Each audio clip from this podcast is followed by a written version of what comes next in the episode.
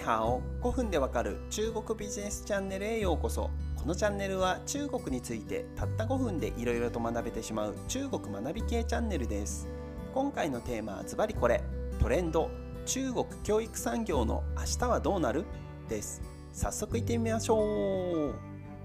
今年も6月に中国で日本でいう大学入学共通テストにあたるガオカオが行われました。入試の結果次第でその後の人生がほぼ決まってしまうと中国では言われるほど受験生にとって負担がとても大きいものということはなんとなく日本でも知られるようになってきましたよね。少しでも良い大学に入学させるため小さい頃から塾はもちろんピアノスイミング英会話教室囲碁将棋やルービックキューブに至るまで英才教育を受け10年以上の時間を費やして準備をしています。中国のブラック企業のことを表現する996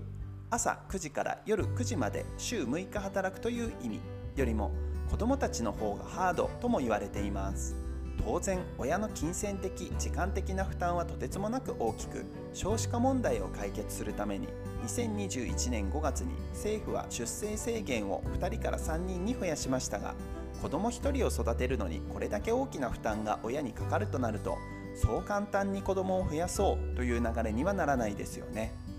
また小さい頃から詰め込み教育を行ってきた結果視力が落ち若年性のうつ病が増加傾向となりさらには周りがやるから自分もやらないと落ちこぼれになるという考えが大半を占めてしまいますます競争が激しくなっていくネイジュアンと呼ばれる環境が広がっている一方で逆に競争なんてダサい。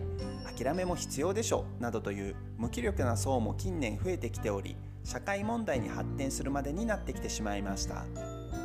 こういった流れを踏まえ2021年7月中国政府は教育産業に対する規制を発表しました。一言で言うと学校外での教育に対して大きな規制をかけたということです。学校から出る宿題も量が減らされ学習の低年齢化に拍車をかけていた6歳未満の子ども向けのオンラインや学術的授業の提供も禁止となりました。日本でいうところの詰め込み教育からゆとり教育にシフトされたと表現すると分かりやすいでしょうか。もちろん急に発表されたこの規制に対して親たちも混乱をしています。例えば共働き家庭だと土日や夏休みなどの長期休みの時に子どもの面倒を見てくれていた場所が急になくなってどうするのか。また周りの子たちが規制の目をかいくぐって勉強をしていたら自分の子だけが取り残されてしまうのではないかなどさまざまな不安があるようです。この規制の目をかいくぐって勉強をしていたらというのはどういうことか。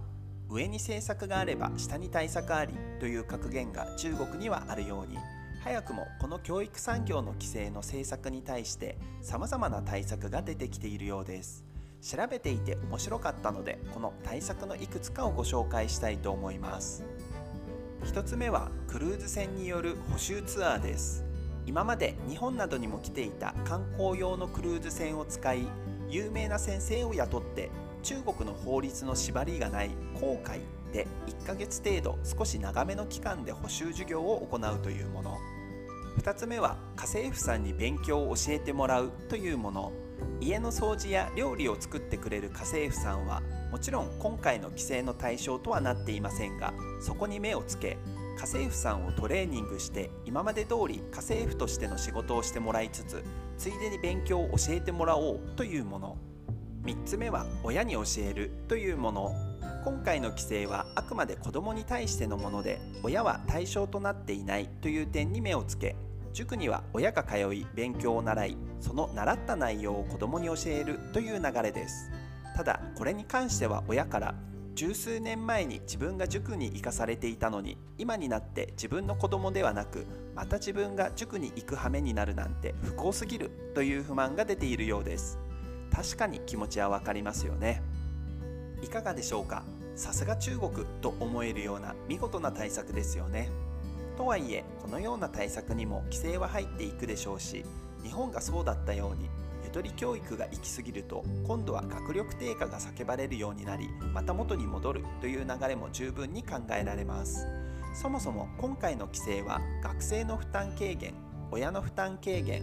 都市と地方の格差などをなくしフェアな教育環境を整えるという大名目がありこの目的自体は決してマイナスなものではなく長期目線で考えると間違いなく前向きな改革だと私は思います。